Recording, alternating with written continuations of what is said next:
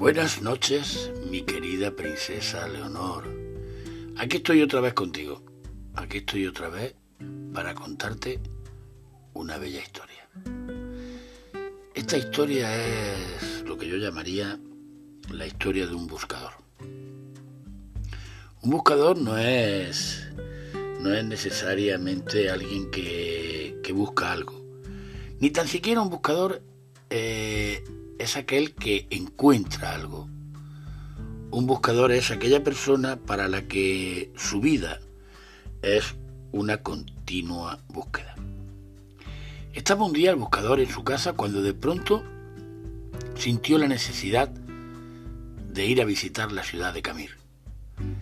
Él siempre hacía caso a lo que su interior le dictaba. Así que preparó su corto equipaje y partió.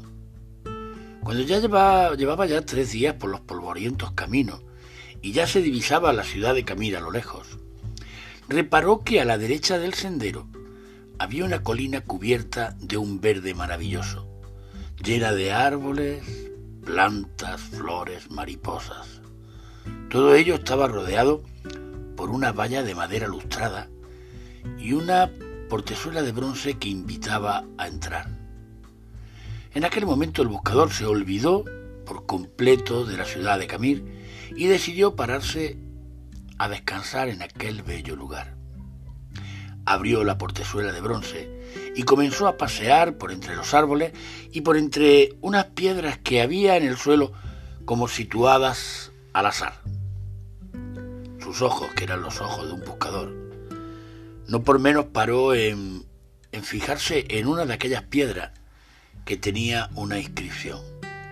En la inscripción ponía, aquí está enterrado Abdul Tarek, que vivió ocho años, seis meses, dos semanas y tres días.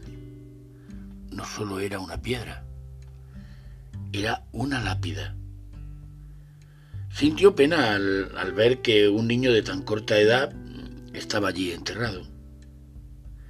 Se paró a leer otra de las piedras y ponía, aquí está enterrado Yamir Kasib. Vivió cinco años, ocho meses y tres semanas.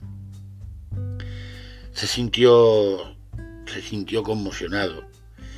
Aquel hermoso lugar era un cementerio y cada piedra una tumba. Pero cuando se sintió morir, fue al comprobar después de leer todas las piedras que el que más había vivido casi no alcanzaba los once años. ¿Qué había pasado en aquel lugar para que para que tuviesen que hacer un cementerio para niños? Se sintió tan mal que se sentó en el suelo, apoyó la espalda en uno de los árboles y comenzó a llorar. El cuidador del cementerio que lo vio se acercó. Lo observó durante unos minutos como lloraba y luego se dirigió a él y le dijo, ¿por qué lloras? ¿Algún familiar? ¿Algún amigo? No, dijo el hombre, no. ¿Qué pasa en este maldito lugar que han tenido que fabricar un cementerio solo para niños? El hombre rió y le dijo, no, no, no es eso, no, déjeme que le explique. Aquí, en este lugar, tenemos una costumbre y es que cuando, cuando cumplimos los 15 años, nos regalan una libreta como esta que tengo aquí colgada al cuello. Y en esta libreta apuntamos las cosas buenas que nos pasan. En el lado izquierdo apuntamos qué fue lo que nos hizo feliz. Y en el lado derecho apuntamos cuánto duró esa felicidad. Por ejemplo, conocí a mi novia. ¿Cuánto duró esa felicidad de conocer a tu novia, una semana, un mes. El primer beso. ¿Cuánto duró la felicidad del primer beso? ¿Un minuto y medio? ¿Dos minutos? ¿Diez minutos? La boda de un amigo. La llegada de algún amigo o un familiar de un país lejano. Así vamos anotando en la izquierda qué fue lo que nos hizo felices y en la derecha cuánto tiempo duró esa felicidad. Cuando morimos, nos descuelgan esta libreta del cuello y suman el tiempo. Porque, según nuestra tradición, el tiempo disfrutado es el único y verdadero tiempo vivido. Buenas noches, mi princesa Leonor. Felices sueños.